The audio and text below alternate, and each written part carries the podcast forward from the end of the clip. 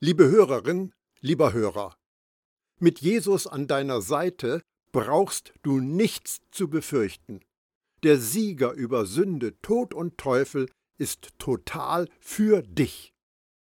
Daran möchte Jesus uns mit den Briefen an die sieben Gemeinden in der Provinz Asia erinnern. Was er dazu sagen hat, gilt heute noch, auch wenn die Jesus-Nachfolger in unserer Zeit andere Widerstände und Hindernisse zu meistern haben als die Christen vor nahezu 2000 Jahren. Wir schauen uns gerade an, was Jesus den Christen in der großen Hafenstadt Ephesus zu sagen hatte. Jesus stellt sich vor als der, der die sieben Sterne in seiner rechten Hand hält und zwischen den sieben goldenen Leuchtern umhergeht. Offenbarung 2, Vers 1. Jesus hält die Leiter seiner Ekklesia fest in seiner Hand. Warum erwähnt er, dass er sie in seiner rechten Hand hält? Ganz einfach. Gottes rechte Hand steht für seine Macht und Stärke.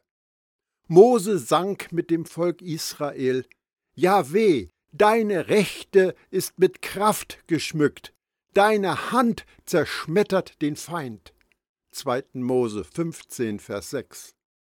David schrieb, damit deine Geliebten befreit werden, rette durch deine Rechte und erhöre uns. Psalm 60, Vers 7. Ich klammere mich an dich und deine rechte Hand hält mich fest. Psalm 63, Vers 9. Wunderbar, erweise deine Huld. Du rettest, die sich an deiner Rechten vor Empörern bergen. Psalm 17, Vers 7. Zu Gottes rechter Hand ist auch der Ehrenplatz, wie Petrus zu Pfingsten verkündete. Jetzt sitzt er auf dem höchsten Ehrenplatz zur Rechten Gottes im Himmel, und der Vater hat ihm, wie er es versprochen hat, den Heiligen Geist gegeben, damit dieser über uns ausgegossen wird. So habt ihr es heute selbst gesehen und gehört. Apostelgeschichte 2, Vers 33.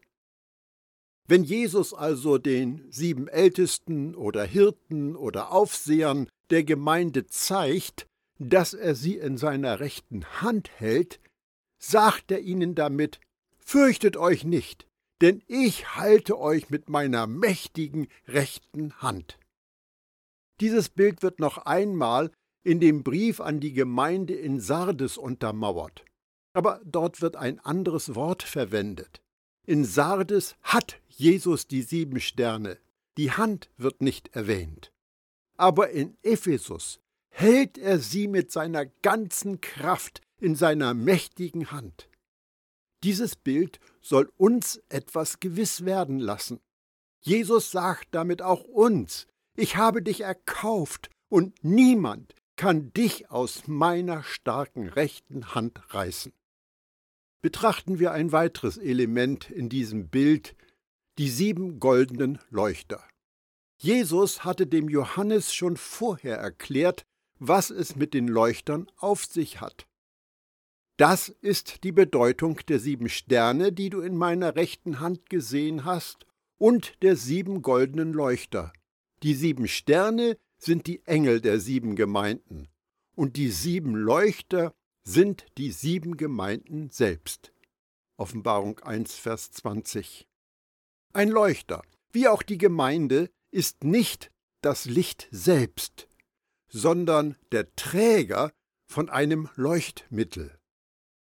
Wie vieles in der Offenbarung, Kronen, Schalen, Räucherfass, Straßen und eine ganze Stadt, waren die Leuchter aus Gold.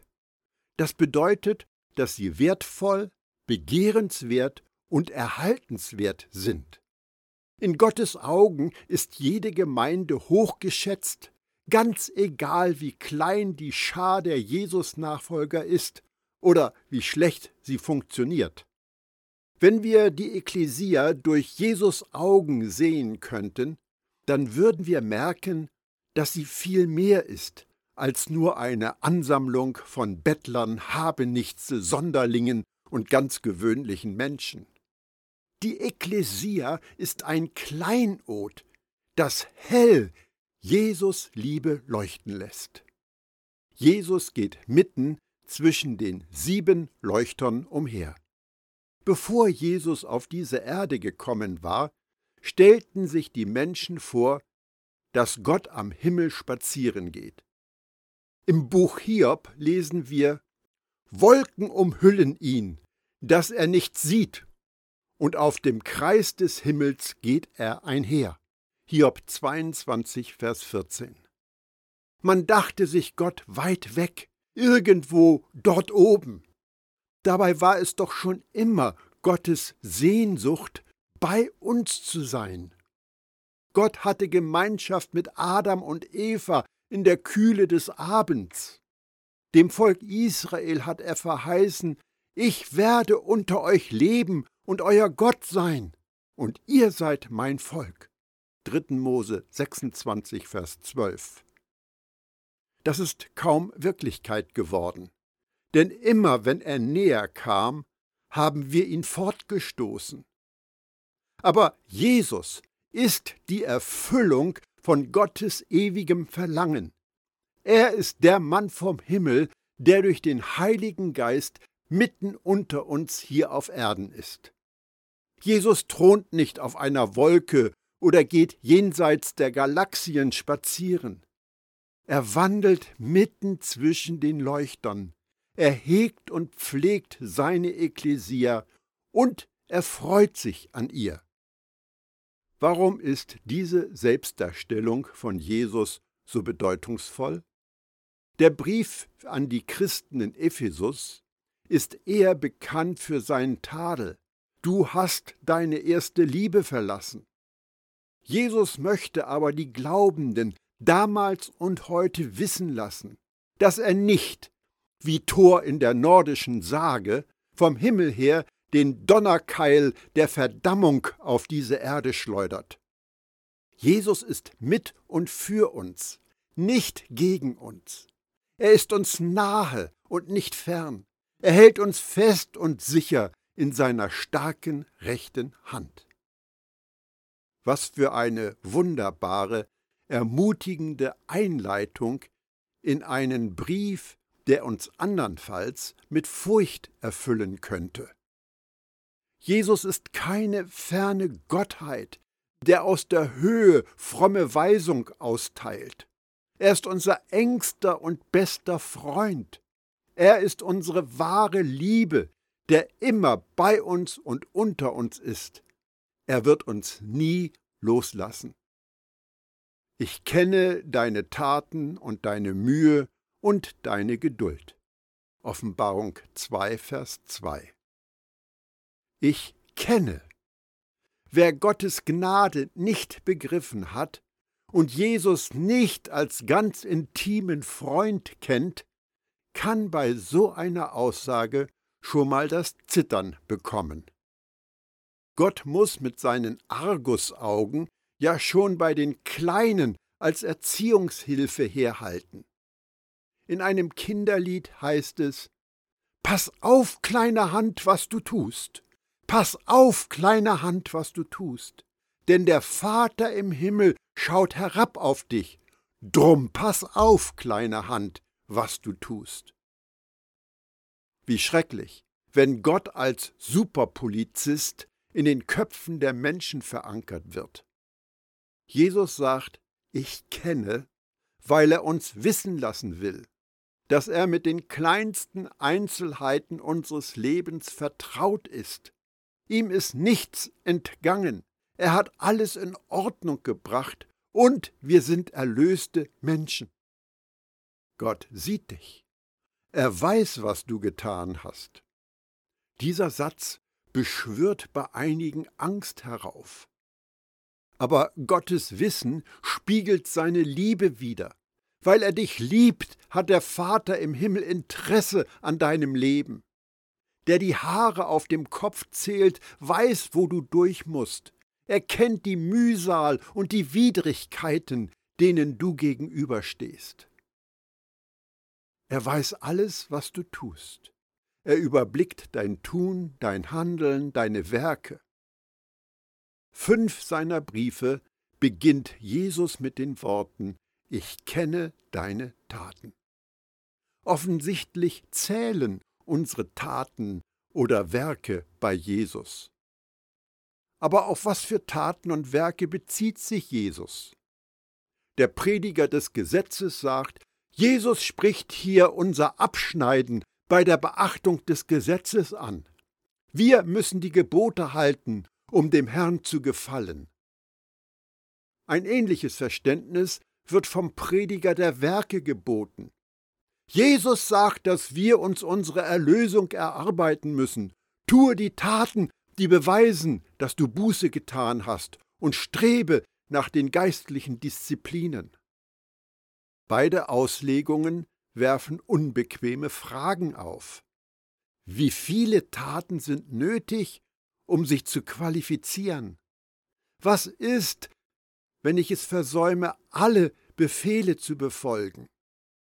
Schlimmer noch, beide Interpretationen tun nichts anderes, als tote Werke und Stolz zu fördern.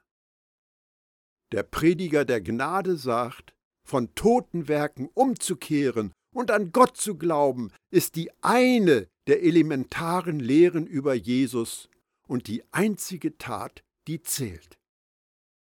Der Schreiber des Briefs an die Hebräer bringt es auf den Punkt.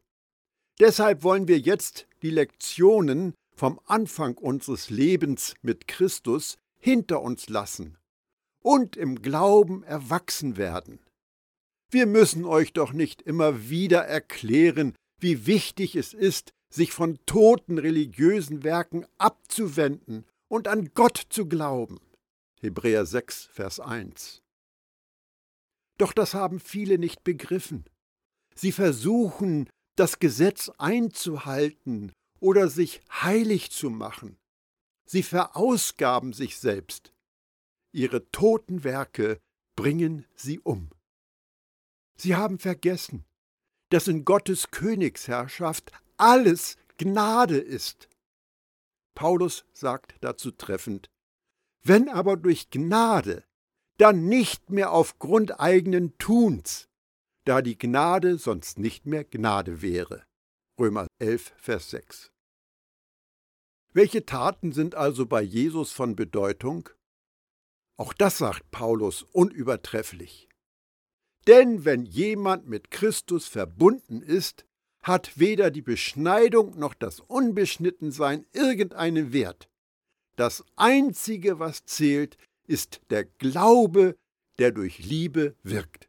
Galater 5, Vers 6. Jesus erwähnt die Werke der Christen in Ephesus, weil er seine Ekklesia ermutigen will. Wenn man sich von Jesus in die Fürsorge für andere einspannen lässt, kann es leicht passieren, dass man sich nicht ausreichend gewürdigt und unbeachtet fühlt. Manchmal könnte man den Eindruck gewinnen, dass sich keiner für einen interessiert. Aber Jesus nimmt dich ernst und wichtig. Er sagt dir, ich weiß, wie hart du arbeitest. Ich sehe deine Taten und deine Mühe. Jesus bezieht sich auf die Mühe der Christen in Ephesus, weil sie, und das mag manchen überraschen, zu hart arbeiten. Man kann viel Sonderbares darüber lesen und hören, dass Jesus die Taten und Mühen der glaubenden Epheser kennt, als ob ein tief beeindruckter Herr ihre Taten in einem Leistungsbuch aufzeichnet. Das Wort, das mit kennen übersetzt worden ist, hat seinen Ursprung in dem Wort sehen. Jesus ist nichts entgangen von dem, was in der Gemeinde Ephesus passierte. Der Begriff ist nicht notwendigerweise ein Lob. Er weist nur darauf hin, dass Jesus alles weiß. Was sagt Jesus also über die Taten und Mühen der Christen in Ephesus? Viele meinen, dass er sie für ihre harte Arbeit lobt, Aber das Wort, das mit Mühe übersetzt wird, bedeutet Schlag und meint alles, was zu Müdigkeit und Zerschlagenheit führt. Und das sind eben harte Arbeit, Anstrengung, Mühe und Beschwerden. Die Epheser mussten Rückschläge einstecken. Sie arbeiteten bis zur völligen Erschöpfung. Warum sollte Jesus sie dafür loben? Jesus hat seine Nachfolger eingeladen, Kommt alle her zu mir, die ihr müde seid und schwere Lasten tragt. Ich will euch Ruhe schenken. Matthäus 11, Vers 28. Die Christen in Ephesus waren müde und schwer beladen. Sie waren eine geschäftige Gemeinde in einer geschäftigen Stadt. Sie hatten alle nur erdenklichen Programme, Dienste und Aktivitäten am Laufen. Sie trafen sich jeden Tag und am Ruhetag auch zweimal. Sie waren ausgebrannt. Jesus kennt aber auch ihre Ausdauer, ihre Geduld, ihr Ausharren, ihre Beharrlichkeit, ihr geduldiges Warten, um ein paar Übersetzungen zu zitieren. Jesus lobte die Gemeinde in Philadelphia, weil du das Wort meiner Standhaftigkeit bewahrt hast. Offenbarung 3, Vers 10. Während die Christen in Ephesus für ihre Standhaftigkeit bekannt waren. Die Christen in Philadelphia waren von Jesus Taten beeindruckt, wohingegen die Christen in Ephesus versuchten, Jesus mit ihren Taten zu beeindrucken. Es ist nicht Falsches an Ausdauer und Geduld, solange wir die Ausdauer und Geduld meinen, die von Jesus kommt. Aber das mühselige Ausharren der Gemeinde in Ephesus war nicht diese Art der Standhaftigkeit. Ihre Beharrlichkeit war auf ihren eigenen Möglichkeiten gegründet, und das Ergebnis war Ermüdung und Erschöpfung. Im Widerspruch zu einer weit verbreiteten Meinung hat Jesus die Glaubenden in Ephesus nicht dafür gelobt, dass sie sich in eine miserable Lage manövriert haben. Jesus sagt nicht zu ihnen, Gut gemacht, mein guter und treuer Diener. Aber er tadelt sie auch nicht dafür, dass sie zu hart gearbeitet haben. Er sagt nur ganz einfach, ich weiß, wie hart du arbeitest. Jesus bereitet etwas vor, das wir in Vers 5 sehen werden. Ich weiß auch, dass du niemand in deiner Mitte duldest, der Böses tut, und dass du die geprüft und als Lügner entlarvt hast, die behaupten, Apostel zu sein und es gar nicht sind. Offenbarung 2, Vers 2. Die Christen in Ephesus duldeten gewisse Leute nicht.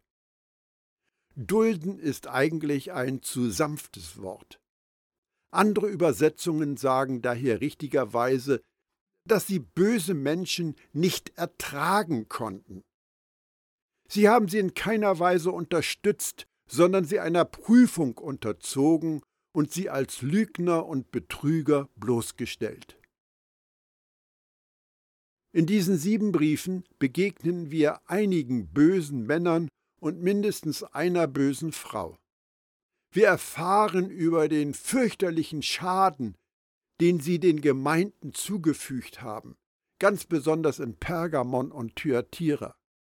Aber eine Gemeinde, in der sie keinen bleibenden Schaden anrichten konnten, war Ephesus. Was waren das für Leute, die als böse bezeichnet werden. Jesus nennt falsche Propheten und Nikolaiten.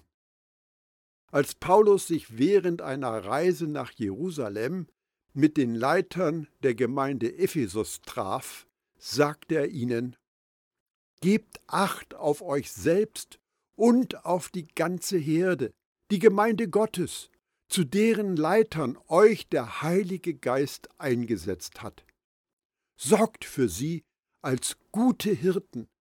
Gott hat sie ja durch das Blut seines eigenen Sohnes erworben.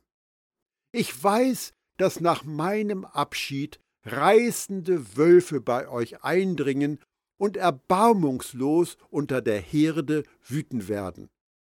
Sogar aus euren eigenen Reihen werden Männer auftreten, die die Wahrheit verdrehen, um die Jünger des Herrn irre zu führen und auf ihre Seite zu ziehen.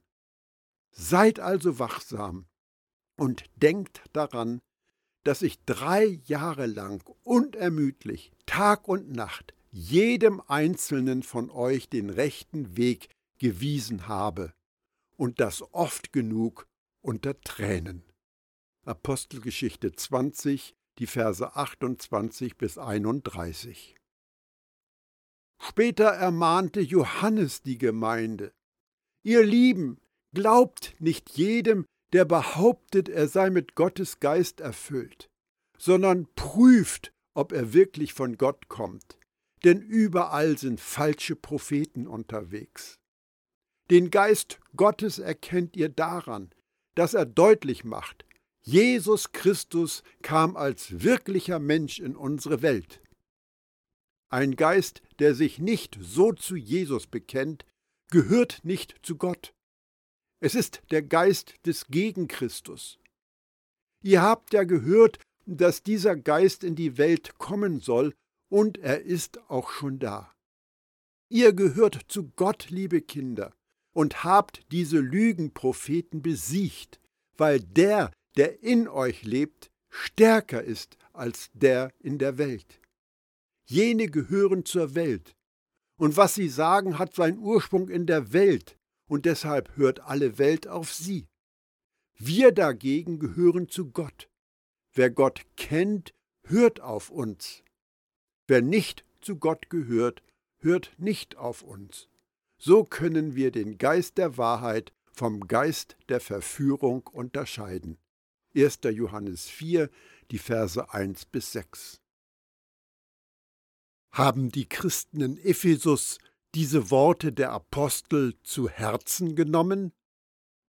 Wir können davon ausgehen, dass sie es getan haben. Unter den Reisenden, die nach Ephesus kamen, werden einige gewesen sein, die sich der Gemeinde als Apostel oder Lehrer vorgestellt haben. Aber die Ekklesia unterzog sie einer Prüfung. Jeder Scharlatan, der über ihre Schwelle kam, konnte bald wieder seine Sachen packen und gehen. Wie müssen wir uns diesen Glaubenstest vorstellen? Sie werden Fragen gestellt haben. Zum Beispiel, glaubst du, dass wir das Gesetz beachten müssen?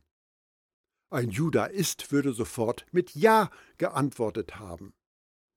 Glaubst du, dass Jesus Gottes Sohn als Mensch auf diese Erde gekommen ist? Ein Gnostiker hätte darauf mit Nein geantwortet. Ist es für Christen in Ordnung, an Feiern im heidnischen Tempel teilzunehmen? Ein Nikolait würde sagen, dass überhaupt nichts dagegen spricht.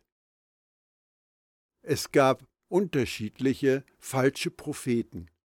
Aber eines war bei allen gleich ihre Gier.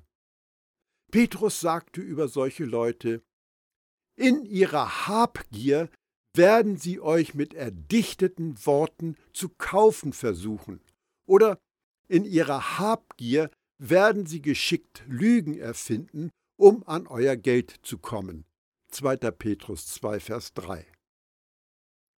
Diese bösen Lehrer waren hinter dem Geld her und haben die Menschen wie Handelsware behandelt. Ihre sogenannten Dienste für die Gemeinde boten sie an, um sich persönlich zu bereichern. Diese falschen Lehrer erzählten Lügen.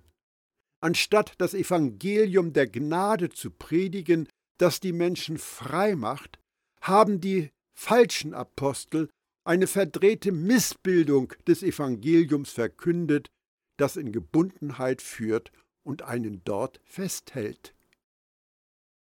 Sie nutzten die Leute mit erfundenen Geschichten aus und führten zerstörerische Lehren ein. Gute Lehrer bringen Wahrheit, die der Ehrfurcht vor Gott entspricht. Böse Lehrer lehren Lüge, die Sünde erregen und zum Tod führen. Du legst Geduld an den Tag und hast um meines Namens willen Schweres ertragen und bist nicht müde geworden. Offenbarung 2, Vers 3. Die Christen in Ephesus hatten um Jesus willen Schweres ertragen müssen. Sie waren den Angriffen der bösartigen Wölfe, die sich als Schafe getarnt hatten, ausgesetzt. Im Gegensatz zu einigen anderen Gemeinden in Asia gibt es von den Ephesern keine Aufzeichnungen, dass sie Verfolgung von feindlich gesinnten Außenseitern ertragen mussten. Aber sie mussten sich mit spalterischen Leuten innerhalb der Gemeinde auseinandersetzen. Und das war keine Kleinigkeit. Es war gekommen, wie es Paulus der Gemeindeleitung vorhergesagt hatte, und es musste ihm die Tränen in die Augen getrieben haben. Böse Lehrer zerstören Gemeinden, auch wenn sie geprüft und verworfen worden sind. Diejenigen, die zurückbleiben und den Scherbenhaufen wieder zusammenflicken müssen, können müde und erschöpft werden. Aber nicht die Epheser. Auch wenn sie durch herausfordernde Zeiten gegangen waren, sie haben sie durchgestanden. Sie sind nicht zynisch oder Kirchengegner geworden, und dafür lobt Jesus sie. Die Christen in Ephesus taten alles, als wenn sie es für Jesus selbst täten. Sie waren aber keine Reichsgründer und keine Hüter der reinen Lehre. Sie waren echte Glaubende mit reinen Motiven, die in ihrer Stadt den Namen von Jesus bekannt machen und Jesus verherrlichen wollten. Die unschönen Begleiterscheinungen innerhalb der Gemeinde ertrugen sie um Jesus Namen willen. Hier mache ich wieder den Schnitt. Du wirst bemerkt haben, dass ich vorhabe, die sieben Briefe an die sieben Gemeinden in Asia Vers für Vers zu betrachten.